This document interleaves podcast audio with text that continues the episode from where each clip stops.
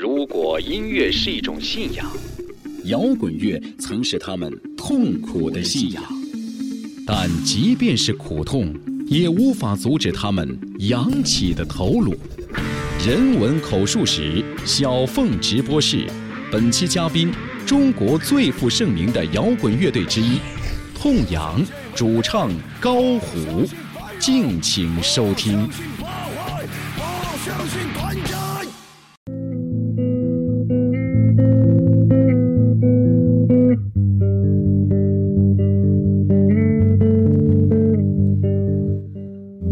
的时候，在新疆随父亲爬天山，从山上往下跑，刹不住脚，越跑越快，每一步都像是踩在凯鲁亚克的《达摩流浪者》的脚印里。十岁的时候转学到江苏，听不懂老师们授课时的苏北方言，被父母强迫留级。一向成绩很好的我，有点自暴自弃。十六岁的时候考上化工技校，内心充满无因的反叛，偷书成癖，打架翘课，听黑豹唱，假装正派，面带笑容，从此喜欢上摇滚乐。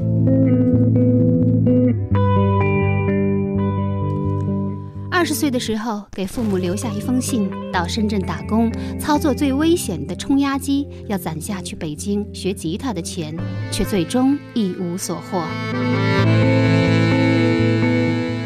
二十三岁的时候，来到北京，住在树村，成立了痛苦的信仰乐队，把中国硬核刺在脚腕上，立志成为最优秀的中国摇滚乐队。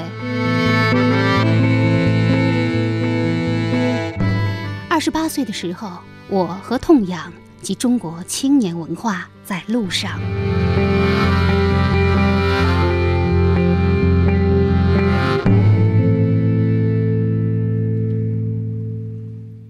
大家好，这里是小凤直播室，我是小凤。二零零六年三月一号，龙抬头，痛仰乐队义无反顾地踏上了一条驼峰航线般的征程，开始了他们名为“中国青年文化在路上”的全国大规模巡演。前方注定是波折不断，但是高虎相信，此行犹如是在沙漠里趟出一条中国摇滚乐的丝绸之路，而最重要的。是过程，不是结果。小峰直播室今晚继续播出中国最著名的硬核摇滚乐队痛仰乐队灵魂人物主唱高虎访谈下篇，关于高虎最喜欢的书籍、电影和音乐。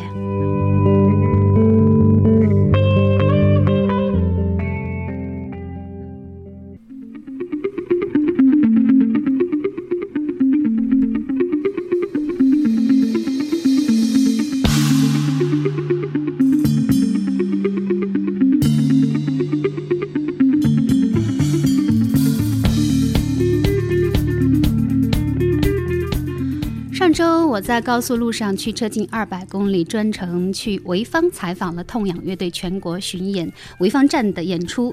由于天方夜谭酒吧人声嘈杂，我们的采访转移到了高虎住在附近的小旅馆里。离演出还有不到一个小时的时间，关于书、电影和音乐的话题只能匆忙进行。期间，高虎还用电话接手了辽宁抚顺某电台的热线直播。我们来听这段花絮。用相信经验报，用相信教训报，用相信责任报，用相信义务报，用相信活泼报，用相信。我希望有，就我们也希望有更多的乐队能走在中国摇滚乐的大路上。嗯，九点钟。对对对，嗯，谢谢。抚顺呢？我觉得抚顺不光只有那个雷锋。让大家想起雷锋，摇滚乐熊熊大火，一样可以在这里点燃。嗯，谢谢。嗯，再见。OK，他们是不是在做这种巡演的话题？对。那谁高虎？啊。我们赶紧的说，说完了，我们就赶紧打车过去吧。好。好不好？昨天晚上回来，啊、我跟我跟我们那贝斯回来的路上还被几个人劫了嘛？直接啊，一个车啊。刹车，然后一看一个面的着，然后下来三四个男的，穿的都是那种像那种制服一样的，过来拿手电筒又拿什么东西过来，我看我干嘛？说他们说他说他们是警察，问我们干嘛的？我说我没干嘛呀。然后张毅就说：“那你把你那警官证拿出来看。”然后其中有一家就真拿出一个证，啪在那看，然后问我们干嘛嘛？问，到底是真警察还是假警察呀？哎，也真说不准。反正那个是一个面的。我说我说我说看你们这样子也也不像啊，这这 是吧？我我肯定要看你们的证。然后问我们这，正好我们已经走到这个宾馆对面了。我说我们就住对面，正好还带了房卡。又问我们要身份证，我说谁带天天带个身份证？后来我说实实在不行，那你跟我上去拿去，怎么怎么。后来就他们一看我们也挺理直气壮的，也没干。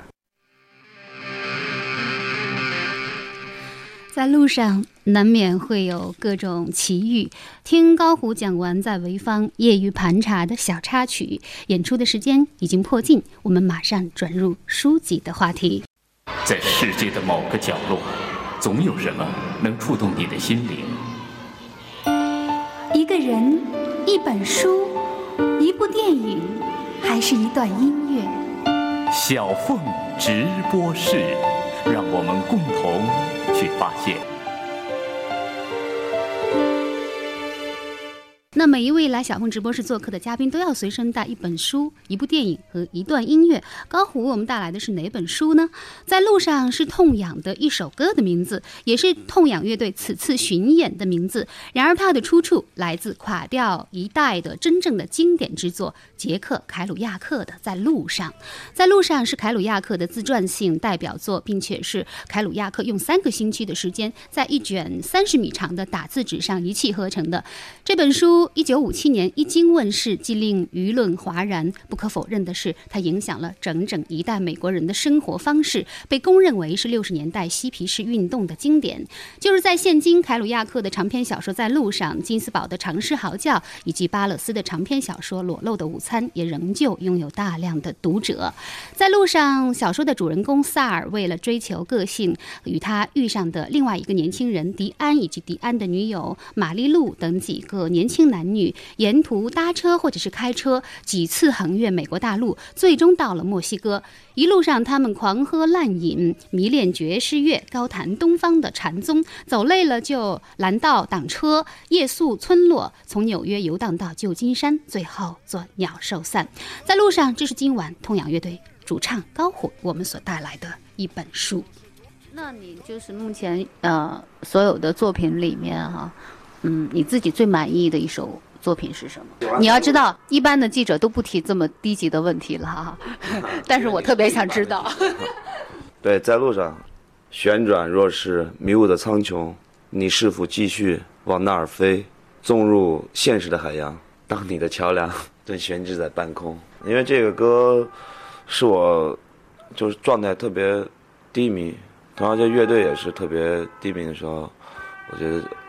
出来了，这歌就是给自己一个动力。阿姨说，当时因为特别喜欢那个凯鲁亚克，凯鲁亚克他不是有本书叫《在路上》吗？当初这本书是偷的吗？呃，那会儿已经金盆洗手了。哈 哈嗯，朋友送我一本，我借过一本，反正没偷，买过一本送给朋友。不过那里面主人公倒是我很喜欢的人物，他一路。偷了不少车，我喜欢那样的有意思而且有趣、有有趣、生动，对，有刺激的那样的流氓，我很喜欢。他们至少很真实。你把你喜欢的那个人物命名为是流氓。以前我很反感这个词，但我觉得流氓一样有很多很正的，我自我心里面有界限。啊。什么是正派流氓？什么是邪恶流氓？我觉得最起码他们很很直观的去表达自己的所看所想。而不是说把自己隐藏的很深、很阴险的那样的，有也许有很多人西装革履，但是一肚子男盗女娼，那样的人，我觉得是真正的那种坏的流氓。而且，其实那里面的两个主人公，我觉得就是说都有自己的影子在里面。我一直觉得自己内心就是是两个世界的人。白天我这样在梦里面，我又是一个世界。我每天都要做梦，从小到大没有停过两个世界。为什么你会从这两个主人公的身上看到你的影子？是你的两面吗？你的白天的一面和你的黑夜的一面？差不多。其实这本书写的挺混乱的。这个书，如果说你要是正正经经从第一页一页那样去翻，你越看，你觉得你的思维也更乱。我觉得这个书挺适合你翻到哪就那么看看，翻到哪看看。说实在，故事情节它没有一个很细致的一个一条线，就是横穿啊。穿美国大陆。对，就是我觉得我我经常能能让自己的思维飞进去，跟他们同在那个车里面。你感觉自己也变成了凯鲁亚克他们在路上当中的一员，是吗？有可能你是一个隐身人，是吗？你看着他们，看着他们，或者我就是其中之一。当然，对话的时候我就是那个对话的人。比方说碰到哎几个墨西哥人，然后我问他们要烟抽，然后哎去酒吧碰到什么样的人，我觉得都让自己走在那个街道，我觉得都自己也在也在那个场景当中。阅读的时候，你就完全把他们的生活又经历了一遍，是吗？啊，经常经历。那会儿看书的时候，他们裸奔的时候，你也跟着他们裸奔。那肯定的，要自由还不是一起自由。在如果说拿本书，你的思想都不能去自由的话，你根本不用看这书，真的。刚才高虎谈到过，就是说这本书是在你的生命的好像是最黑色的一个时期，你读到了这本《在路上》。黑色末期。那马上就要迎来光明了啊！那个我我觉得过了那个阶段，我内心就一直都有有色彩。呃，是，也是这个作者凯鲁亚克写的另外一本书，那个《达摩流浪者》，那本书更通俗、更好看，而且更积极。那本书我觉得在当时给了我很大的信心、鼓舞、动力。有一段时期，就是不是渴望上路，就是很消极，在特别消极的一个状态下，我觉得看了那本书，我觉得又重新唤起了我对音乐那样的热爱。我觉得说永不言弃吧，很积极的一种人生态度。达摩流浪者是个僧人吗？对，僧人。他里面的主人公特别喜欢中国的那个古代的一个隐士，叫寒山子。像那个垮掉在，他们有很多人，他们特别对印度文化、对中国传统文化都特别感兴趣。对禅宗啊什么的，对对对，特别有兴趣。特别对。他们特别向往东方的一些哲学哈。嗯，同样到我们。我们是在一个东方的国度，但是说我们特别那会儿特别渴求西方的那种知识，这种东西啊是一个共性，但是最终都要回到自己的母语、自己的体系当中。那这本凯鲁亚克的《在路上》，那会儿好像美国的那个青少年都人手一册哈，就像他们的一一本教科书一样。那我不知道对于高虎来讲，这本书它是不是也是你的某种教科书？就很像。在路上，我觉得其实我更喜欢这三个字。他们的生活，我觉得我经历了，我还想再经历其他新的。是不是也是因为这本书，所以这次痛苦的信仰乐队你们的巡演，我看到名字好像叫做《中国青年文化在路上》，是吗？感觉这个题目起的好大呀。我觉得我我们也可以就是代表一部分，而且说也可以成势必成为很大一部分。很主导的一种声音，我们是走在前面的领路。你把自己当成是领跑的？没有人跑，只有自己跑。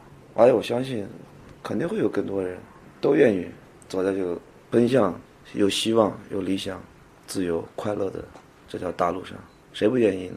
谁愿意天天被束缚在一个地方？哪怕一个月给他三万、十万。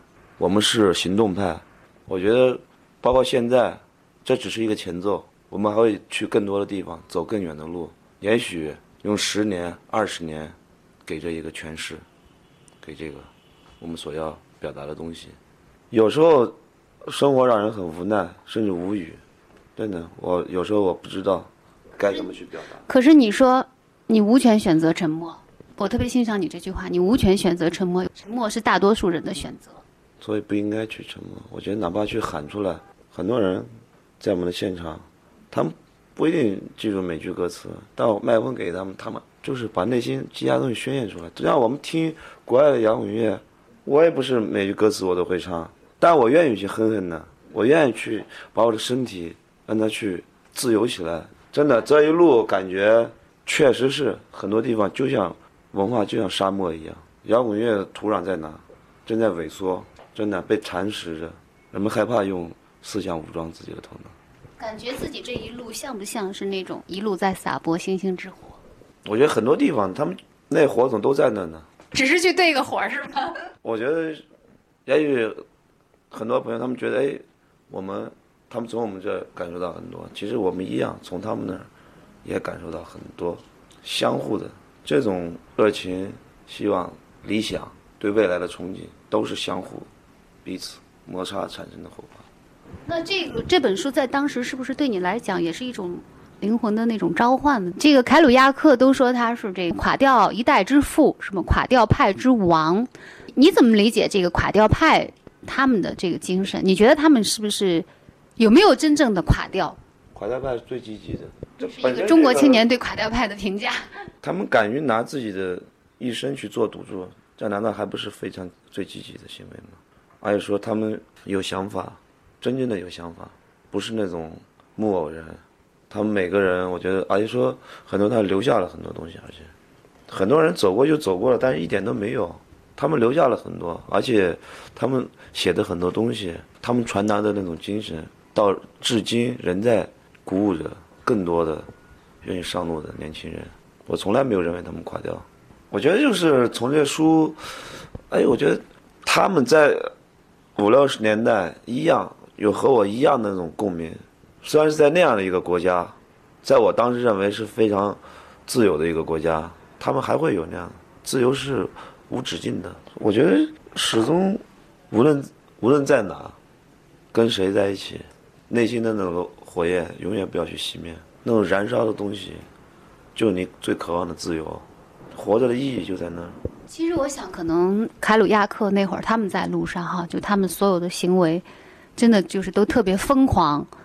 嗯、相对来说，你们的在路上好像要乖多了，是吗？这一路上，这本书，我觉得就是说我，我觉得哎，也有那么一帮人，他们在那个那么一个年纪也那么 crazy，对，我觉得我又多了一个借口，多了一个理由，可能这个理由吗？对，就这么而已。我不会说是也去模仿他们到哪去偷车呀，他们到哪去，反正干点小坏事或者开个车开过去再开回来。我觉得我没必要再去走。我觉得我的在看这个书的时候，我的精神已经伴随了一路，已经够了。我要开创属于我们的新的，对，更有意义，更适合在这个国家，是吧？当初写那首歌《在路上》，还有这次巡演定名为《在路上》，是不是也在用某种方式向这本书、向凯鲁亚克致敬呢？确实，这首歌是受那本书的影响。我觉得演出舞台是摇滚乐的生命现场，一直都是。我喜欢这种四海为家、动荡飘移的这种生活方式。我喜欢去世界各地。当我需要安静的时候，我在一个地方可以待着，但我永远受不了在一个地方就那么从出生到一直在那，我受不了，我会疯掉的。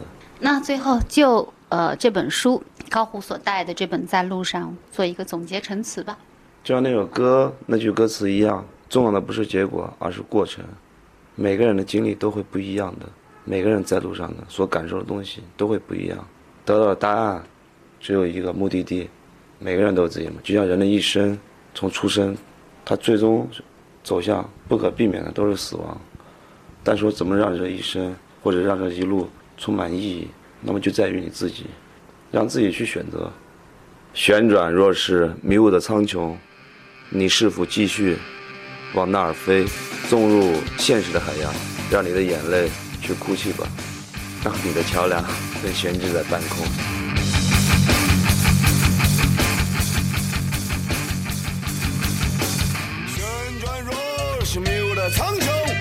是否继续往哪儿飞？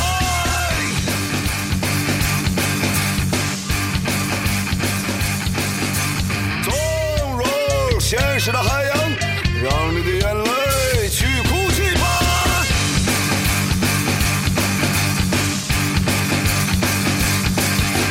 当你的桥梁被悬置在半空，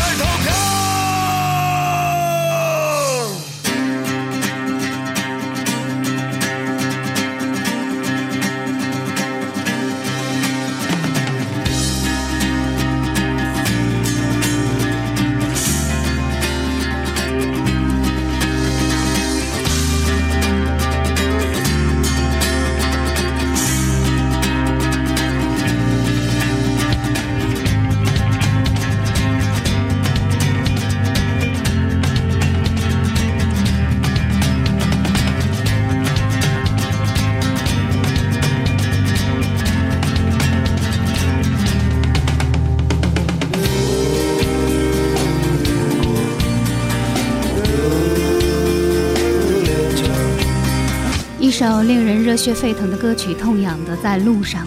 我还年轻，我渴望上路。杰克·凯路亚克当年借《在路上》的主人公之口说出的这句话，成为一代人的座右铭，也成为痛痒乐队的行动指南。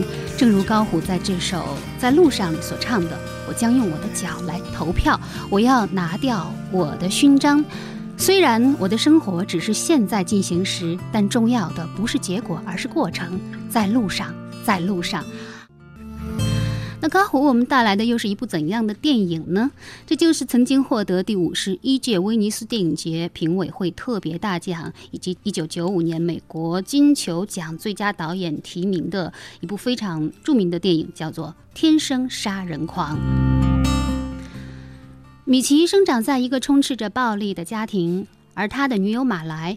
呃，自幼年起呢，就一直受到父亲的性骚扰，因此呢，性情也是非常的粗野。两个人共同杀死了马来的父亲之后，开始了呃亡命天涯。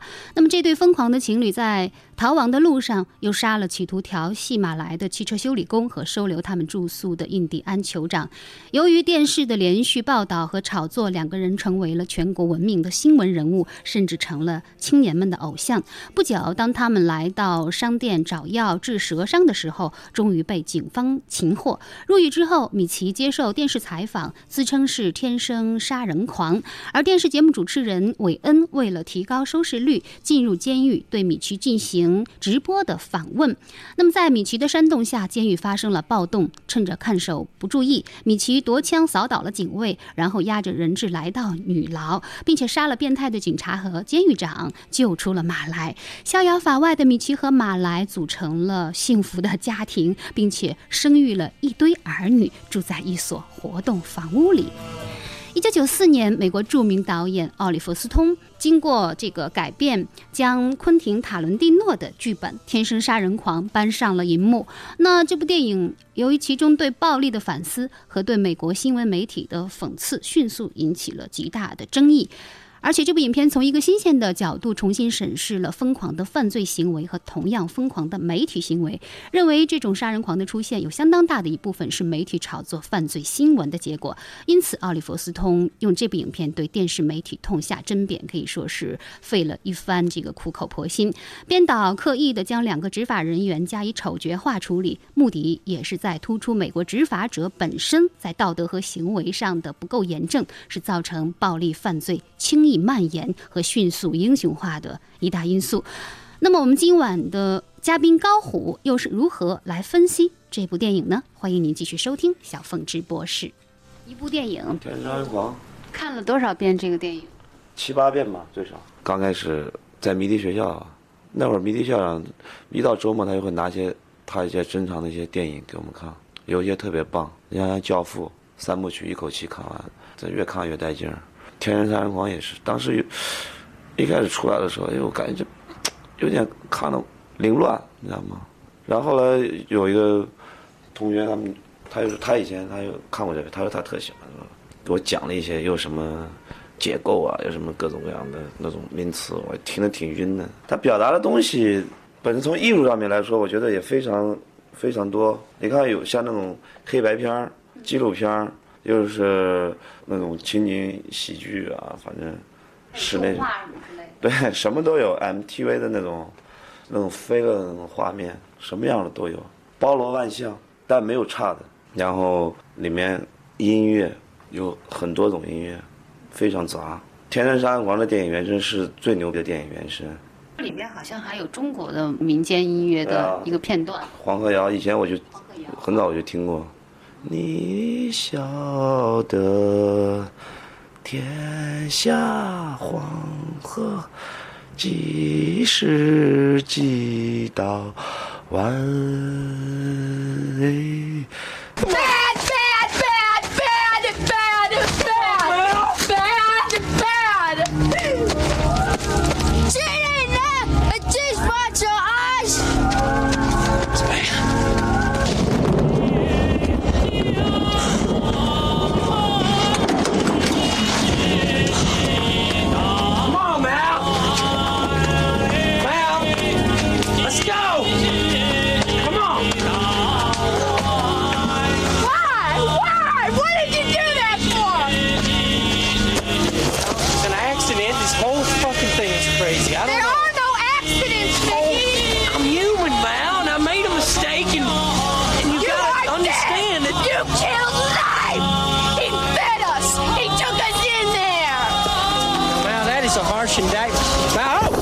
我觉得，哎行啊，这就包罗万象，印度的音乐也有，包括印第安的很多种元素，而且说它很多画面，像那 MTV 的那种很多场景也是我喜欢的。然后那片就是，啊，每次看一些看看一次都会有一些新的发现，每次看一次都是。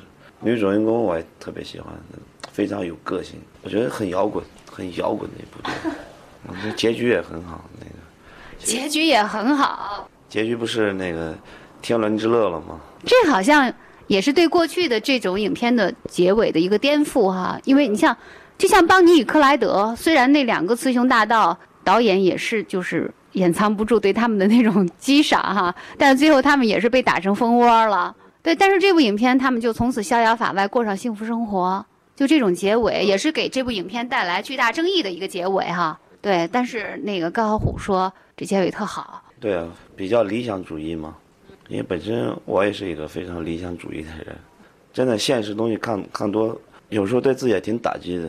因为像琼瑶那书写的那么好，但是都一个那么惨，你看每次都卖那么多麻油，也挺难受的吧？一想到爱情，你想到就是一场悲剧。那这部电影其实你也回避对他做简单的那种道德评判是吗？像这个结尾吧，有很多人就觉得这个导演是没有立场。你是否认为这种没有立场，他也是导演的某种立场呢？我觉得奥利弗·斯通是非常有立场的一个人，他拍的很多片子我都非常喜欢，《野战排》、《肯尼迪》，甚至他还拍像卡斯特罗像这样的传记片。他是一个，我觉得骨子里面也是喜欢，非常喜欢自由的那么一个人。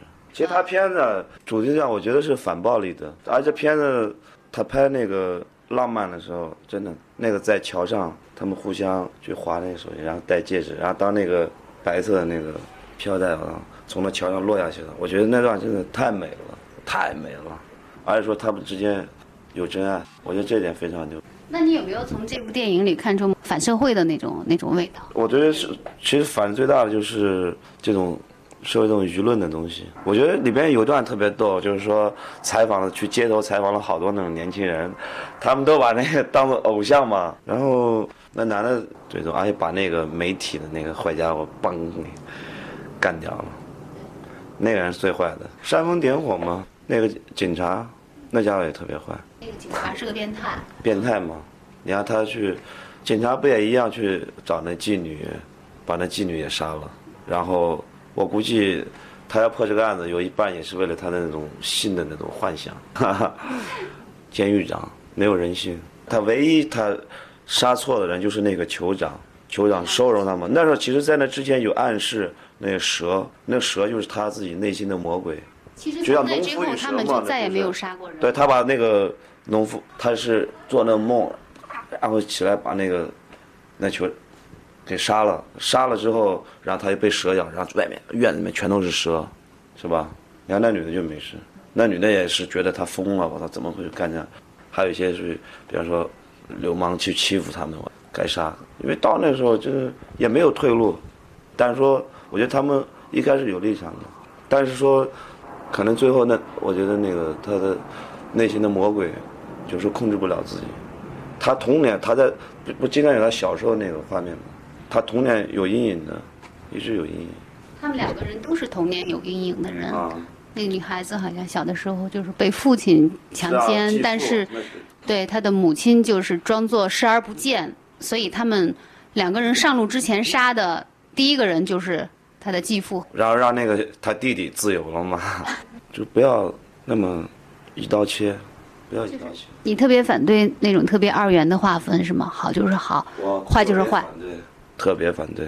从小接受的教育就是，好人、坏人。看电影，黑白电影就是，你看，哎呀，这个是好人还是坏人？从小问最多的就是这个。其实人特别复杂，不是那么轻易判定的。摇滚乐其实同样也是在颠覆这些这些主流的这种偏见，真的。所以你觉得这也是这部电影它颠覆的地方，也是这个导演他特别大胆的地方。就像我有可能真的走向特别极端的，但我我也可以像今天坚持自己的信念，而且会一直会走下去，很积极的，用一种乐观的态度去面对，也许是一种悲观的这种人生世界，但我愿意去很积极的去面对。有时候我真的豁出去了，又是暴力的那一面，那种因子要出来的时候，真是，我觉得就那么洒脱，看了不顺眼就弄掉。但是反过头来一想，真的，我觉得真的音乐啊，音乐能让能让我这去掉。有时候想一想，音乐会洗掉你身上的这种匪气是吗？或者这种特别暴烈的一面？暴烈的，我有这种暴力的这种因素。那你是不是觉得你的血液里就含有这种因子呀青春期的那种冲动，到现在在你的身上还是有残留是吗？因为从小我就是那种棍棒教育长大的。挖着挖着就能挖出根儿来了。其实包括像这种，好多次都是考完试，考完试就挨揍，考完试就得挨揍。这是几乎是学习不怎么好的孩子他们共同的噩梦。我觉得《天山安房》比那个《沉默的羔羊》拍的更理想、更浪漫。只有有爱的人，他才会有那么那种感觉。我不相信奥利弗·斯通是一个天真杀人狂，不可能。但他会愿意，他进入到一个那么一个凶手的内心世界，真正听他倾诉。同样是这个拍杀人犯的电影，嗯，我觉得他更人文一些是吗？有有激情，而且说更有才华表达的。但是会不会就是看这样的电影，会不会让你把这个人性的善和恶混淆起来呢？没有，我觉得更清晰。你像他杀了那个酋长之后，他他遭了报应。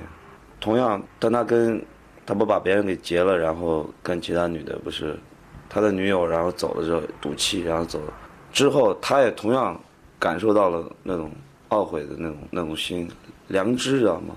就再坏的人，他内心都有良知那种底线的，真的，每个人心里面都有自己的天平，每个人都有。我觉得奥利弗·斯通把一个魔鬼拍得非常拟人化，这是他非常优秀、非常棒的地方。他没有把一个魔鬼就拍的那么十恶不赦。但是真正的这个片子反差的是什么？这和爱之间的那种，和他浪漫的画面和他血腥的东西，这种交错的东西，才是真正的反差。我觉得这电影不适合人去模仿，我就在你想象的世界感受一遭，就 OK。高虎这话也是对听众朋友的一个劝诫哈。其实这部影片好像公映之后就引起了美国犯罪率的上升，这个我就是见这是对仁见智。世人的一个警示。警示反暴力的，是反暴力的。就像美塔利克有首歌，对，消失在黑暗中，有一些青少年说要求在葬礼播放这首歌，然后就有很多人就指责这个乐队，说你们这首歌让一些青少年选择了这个，对啊，但是他们回应说说同样有更多的年轻人，他们通过这首歌得到了希望。任何事物都有两面，我们不要只看到它不好的一面，也要看到它积极的一面。如果你是这部电影的导演的话，你会怎么给他设计这个结尾？就这两个人，他们的命运。那我肯定会更理想。我觉得，我觉得弄一个续集，然后有一天突然闯进了小凤直播室，天哪！然后背景音乐得 然后发弄上痛痒现。发现哟，竟然中国还有这么有良知的媒体。哈哈哈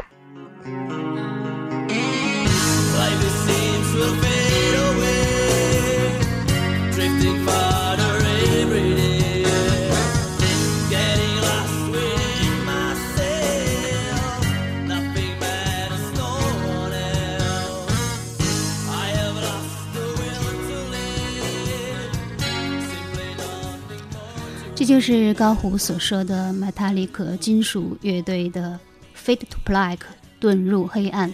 有人把它称为是啊、呃让人绝望致死的圣歌，但是更多的人认为这首歌让他们学会重新审视生活，给了他们生存的勇气，就如同《天生杀人狂》所引发的争议一样。作为一部惊世骇俗的电影，这部影片有一个让人目瞪口呆的开头，有一个对大多数人来讲是恶毒的结尾，似乎是泯灭了道德底线，似乎是模糊了善恶的界限。但是影片中令人啼笑皆非又令人深思的一切，就是奥利弗·斯通对美国媒体、美国大众文化还有大众心理的无情讽刺、暴力、爱情、血腥，不过是一层皮罢了。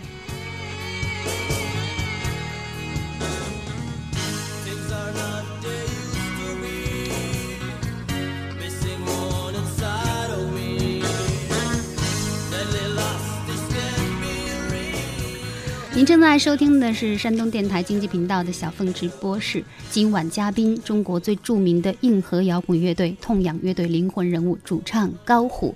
高虎为我们带来的又是一张怎样的唱片呢？有一个人在他的葬礼上，他的国家领导人这样评价他说：“他是一个天才，属于那种一代人中才可能出现一个的伟人。他开创了一种民间艺术。”一种民间的形式，凭借他内在的神奇信念、诚挚的情感以及高超的技艺，将这种艺术形式成功的融入了世界艺术之中，并得到了大家的喜爱。那么，这个人究竟是谁呢？我们继续听高虎我们所带来的一张唱片。那高虎会为我们带来一张怎样的唱片？？Bob Marley。Bob · Marley 是谁啊？鲍勃·马里是不是鲍勃·迪伦的什么大哥之类的，或者是马里·曼森的什么叔叔之类的？鲍勃·马里是牙买加的像国父一样的人物，已经去世，黑人歌手。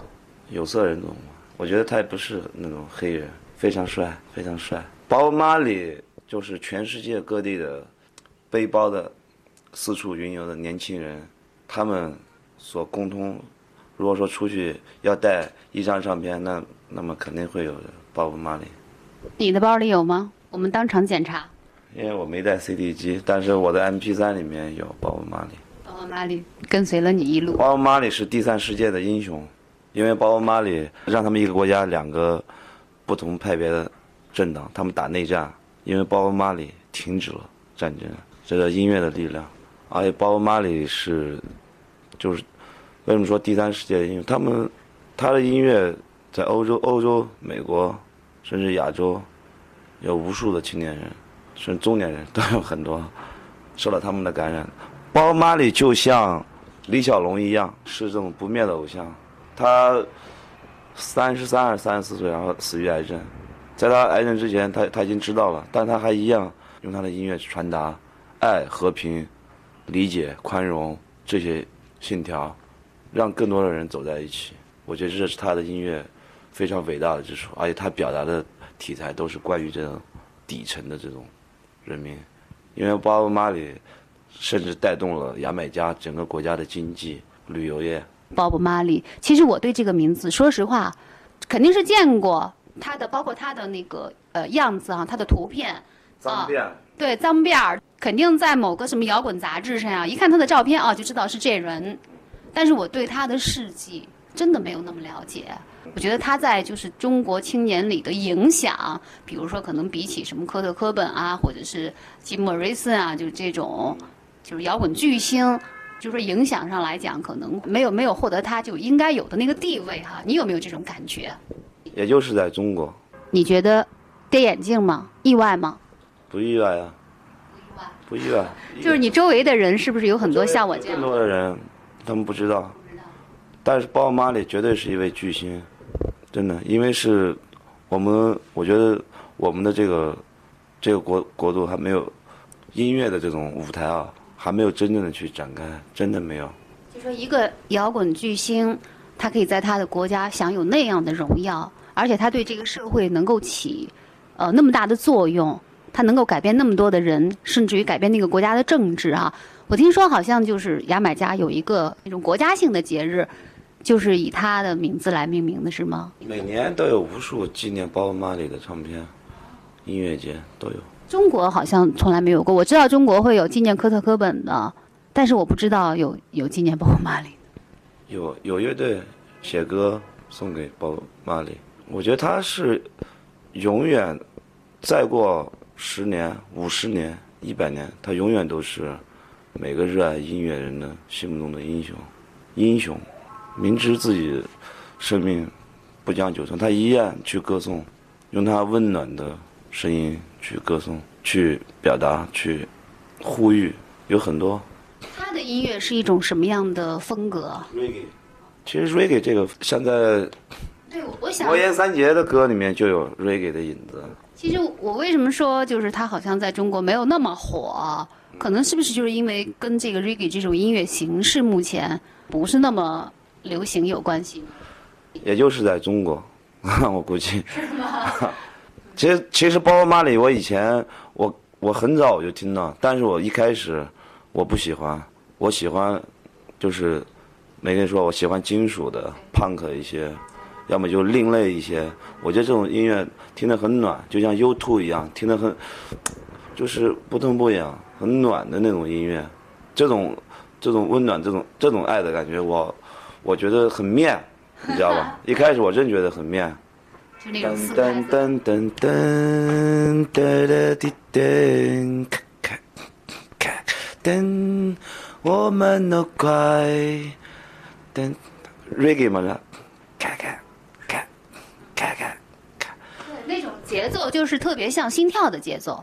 有一些。张楚有一首歌《蚂蚁》，蚂蚁蚂蚁蚂蚁蚂蚁蝗虫的翅膀，蚂蚁蚂蚁，那就是 reggae。然后像窦唯是不是有爸爸妈妈他们哒哒哒哒哒哒哒哒哒，那个也挺 reggae 的。你的歌里面有没有 reggae 的？嗯，一直很少吧。以前不过没演出过，倒有有一首歌有一些那种，呃，但没没没做出来。强扭的瓜也不甜，我觉得更自然一些的适合。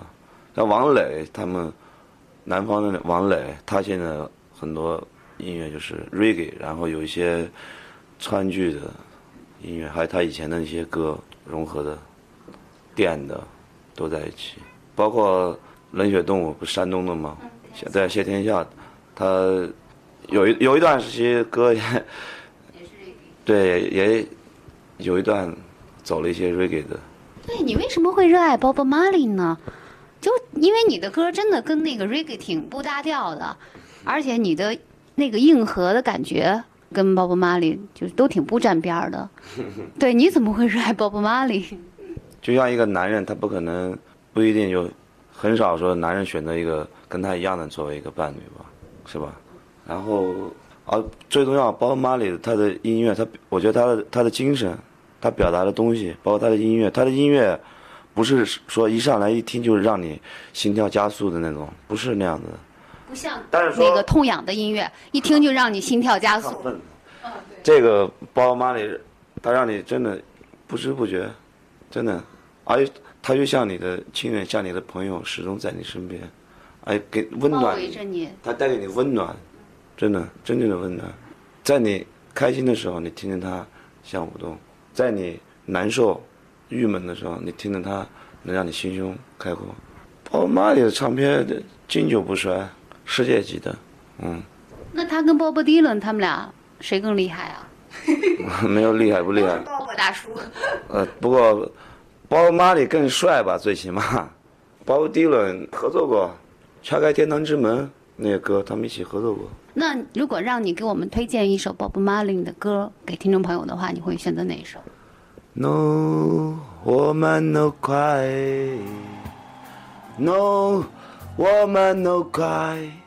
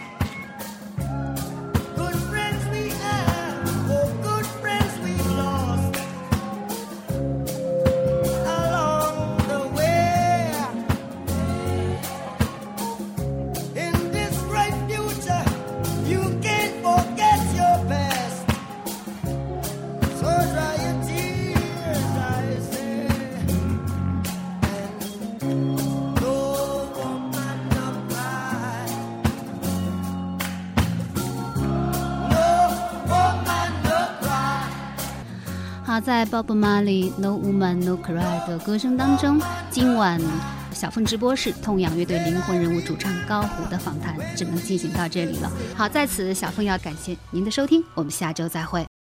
当地的华人呢，请我演讲之后再签字。大家好，这里是小凤直播室，我是小凤。是他为我们打开了一扇独特的窗口，使我们看到了另外的人、另外的事、另外的精神。小凤直播室，我特别想跟释迦牟尼聊聊天儿。就哪怕魔鬼，就只要他变成孤单的时候，我绝对站在他那儿。就用那个台湾腔的普通话跟我说话说：“梁文道啊，我跟你讲啊，像你这种人呢、要出来混哦，很容易了。”汇聚最具活力先锋人物，展现最具价值精英思想。小凤直播室，